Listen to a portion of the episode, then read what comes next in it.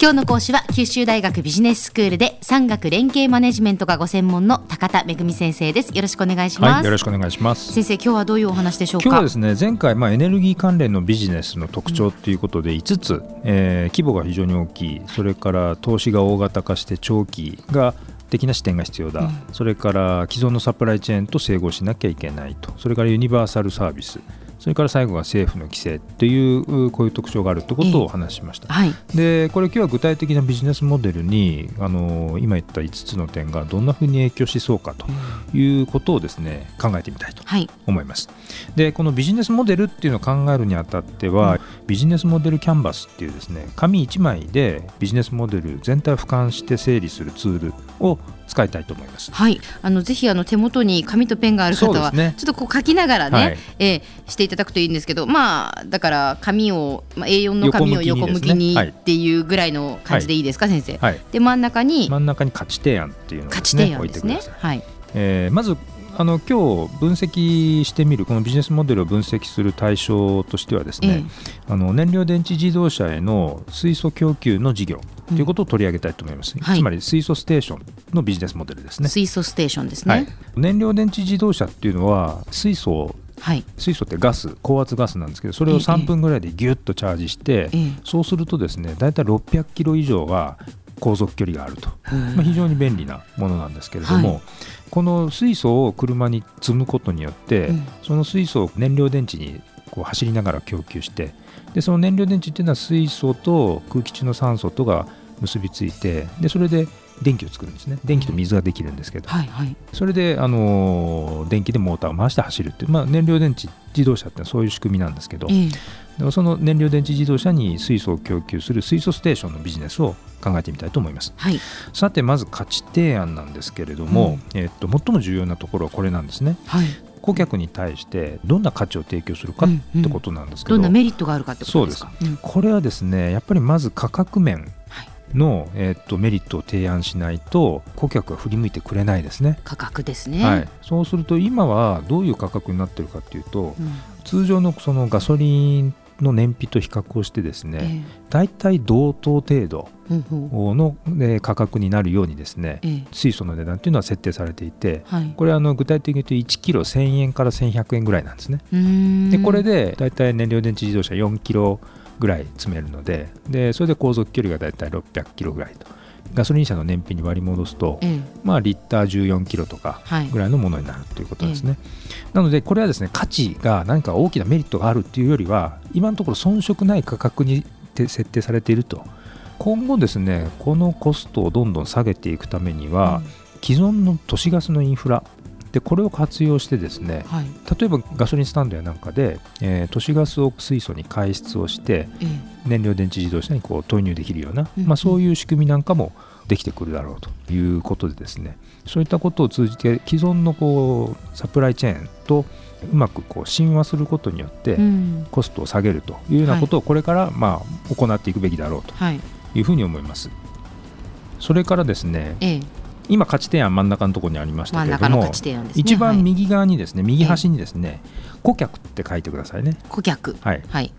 でこの顧客って一体誰なのかっていうことなんですけど、普及の初期の段階でも今非常に少ないですね。所得の高い、え個人ユーザーかタクシー会社なんかもデモンストレーション用に入れていたり、はい、あるいはデモンストレーション用っていうと九州大学も実は1台今未来を、あのー、持ってるんですね。だから政府ですとか大学ですとか、はい、あるいは大企業っていった人たちが、えー、顧客になるわけです、はい、そういった顧客がアクセスできるような場所に水素ステーションというのは置かなきゃいけない、そうですね、えー、でその顧客との距離の近さっていうことも真ん中の価値提案の部分に入ってくるわけです。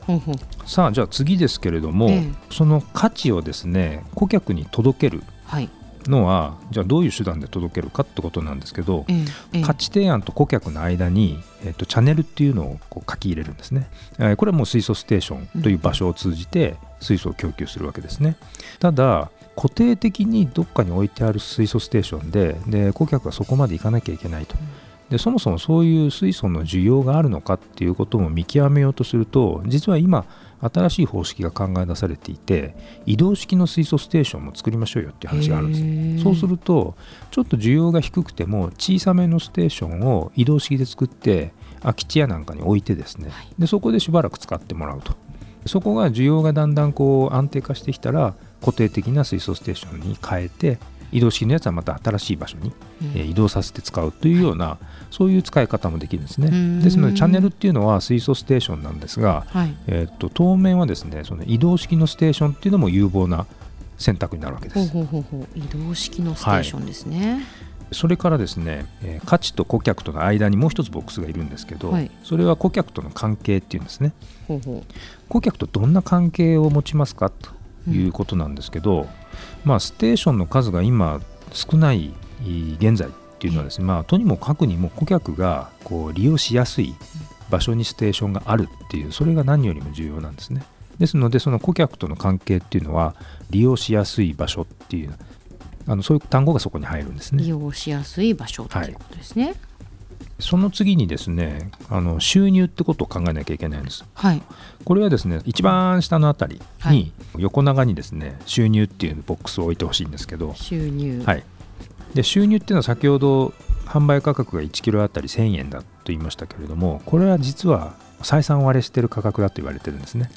戦略的につけられてる価格だから、ええ、なので、まあ、当面もこれは長期的な視点で取り組まなきゃいけないということで赤字覚悟で赤字覚悟で供給会社は供給していると。これもやっぱりエネルギー分野のこのビジネスの特徴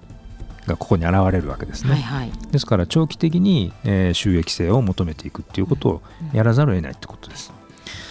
えー、とそれがですね実は、えー、ビジネスモデルキャンバス今大体全体で右側できたんですね。はい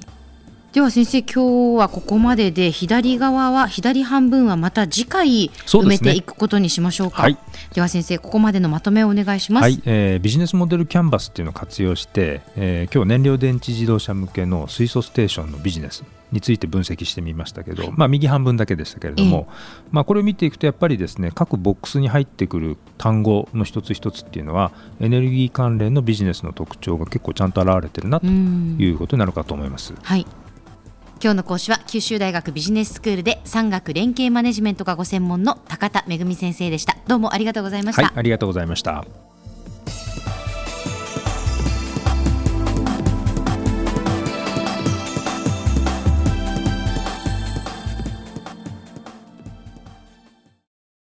続々ぐいぐいメラメラつながる。ゾワゾワハラハラメキメキつながるズキズキ。モワモワホカホカつながる。キリキリ。ザワザワキュンキュン。ガンガン。ワクワク。ウズウズドキドキ。ルンルンバクバク。九州人のいろんな気持ちつなげます。九州から輝こう。キラキラつながる。 QTnet